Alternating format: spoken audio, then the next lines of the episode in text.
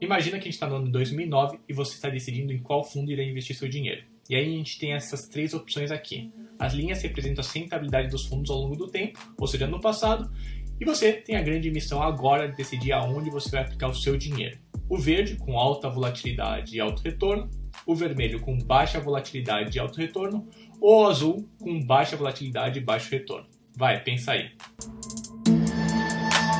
muita gente acaba optando pelo vermelho. Pô, afinal de contas, quem não quer alto retorno sem sobres e desce, sem surpresas, sem ter aquela dor no estômago, né? E muita gente, por causa disso, acabou investindo nesse fundo vermelho, só que o final da história não foi nada feliz para eles.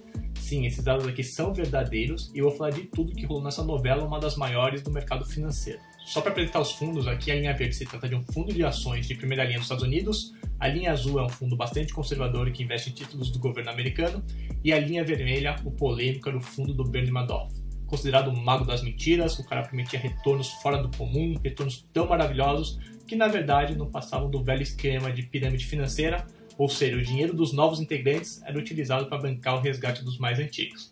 E aí é questão de tempo para que esse sistema desabasse. Né? Duff pleaded guilty to 11 felony counts of securities fraud and perjury in a Ponzi scheme that robbed thousands of unwitting investors of tens of billions of dollars. Many of them lost their entire life savings. E veja, se você olhasse e analisasse o histórico do cara, dificilmente você acharia que ia fazer uma coisa dessa. Ele era muito conhecido no mercado, ex-presidente da Nasdaq, baita trajetória na bolsa, não era qualquer Zé Ruela, por exemplo, que fica vendendo parados aí na internet da noite pro dia. Pô, o cara era até membro do Conselho de Ética dos Banqueiros dos Estados Unidos. Olha isso. Peraí, o, o, deixa eu ver. O... Muita gente caiu no papo dele, desde artistas super famosos como Steven Spielberg, Larry King, John Malkovich e até mesmo grandes instituições financeiras como Santander, HSBC, Royal Bank of Scotland, etc. Foram bilhões de dólares nesse esquema e no final das contas ele foi condenado a 150 anos de prisão. Before the sentencing, Madoff stood, turned to his victims and said, "I am sorry." Olhando para o retrovisor agora, é fácil dizer que jamais cairia nesse golpe, que tem que ser muito nó cego para acreditar nisso. Só que, sinceramente, eu não sei. Você acha que o Santander e a HSBC só tinha gente tapada lá? Não sei não. Isso, uma lição disso tudo que eu deixo aqui é a seguinte: nós seres humanos adoramos histórias, as construímos para justificar nossas decisões e decidimos baseado nelas.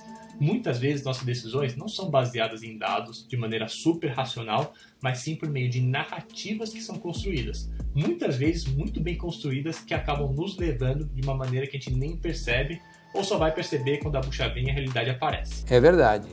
E esse exemplo aqui foi uma belíssima narrativa de uma pessoa com uma vasta experiência no mercado, muito inteligente, super reconhecida, super ético por pertencer aos conselhos de ética não sei da onde. Pô, o cara criou um fundo que provavelmente tinha tudo para dar certo. Não é à toa que conseguiu captar bilhões de dólares com isso. As pessoas meio que deixaram de lado a realidade, de tentar entender como ele conseguia esses resultados excelentes para se encantar nas histórias e narrativas que o final da novela a gente sabe, muitos deles perderam praticamente tudo que tinham investido lá. Essa questão de narrativa, gente, é o que a gente mais encontra por aí, não só nessa questão de investimentos, mas também, sei lá, alguém querendo te vender alguma coisa, te convencer a fazer algo, enfim. Por isso, fiquem ligados, não estou falando que todas as nossas decisões devam ser tomadas 100% via dados, de maneira racional. Acredito que sempre a narrativa vai existir, no entanto, que essa narrativa não seja o extremo, sem nenhum dado por trás, sabe? Nesse caso do Madoff, gente, olhar a rentabilidade é legal? É legal, mas isso é só a ponta do iceberg. É muito importante saber o que está por trás, ou então o que está por debaixo da ponta do iceberg. Pô, como ele conseguia um resultado desses sem ter volatilidade? Também não sei. E aqui, só vindo para rápido, falando em volatilidade, muita gente associa isso a risco. Eu tenho lá minhas dúvidas. Investimentos que não têm volatilidade não quer dizer que não tenha risco. Exemplo clássico disso são os fundos de crédito privado, sei lá, durante muito tempo pode ir de boa, sem, sem, sem surpresas e do nada despencar porque teve um default de uma empresa no fundo algo do tipo, ou então você compra uma debenture de uma empresa, não tem um governo por trás, não tem uma FGC por trás, daí você pega uma taxa super alta de, de renda fixa, né, que é conservador, sempre vai estar positivo, daí a empresa quebra você fica como, né? Mas enfim, isso daqui a gente deixa essa pauta para um outro vídeo. Então, como resumo da ópera, cuidado com as narrativas Saiba que sempre vai ter uma narrativa por trás das suas decisões. Mas procure que o peso dessa narrativa não seja muito alto para que você não fique cego dos dados, dos fatos, da realidade, porque isso pode te custar muito caro. E por fim, deixo uma recomendação de filme aqui sobre esse caso do Madoff, que vi esses dias no HBO Go. E aqui não é nenhuma propaganda, bem que eu gostaria de receber para ficar divulgando isso, mas não estou recebendo nada em troca porque o filme é muito bom mesmo. Robert De Niro, como sempre, atuando super bem. Enfim, espero que gostem. Valeu, até mais. Hello? Have you no shame? Have you no conscience?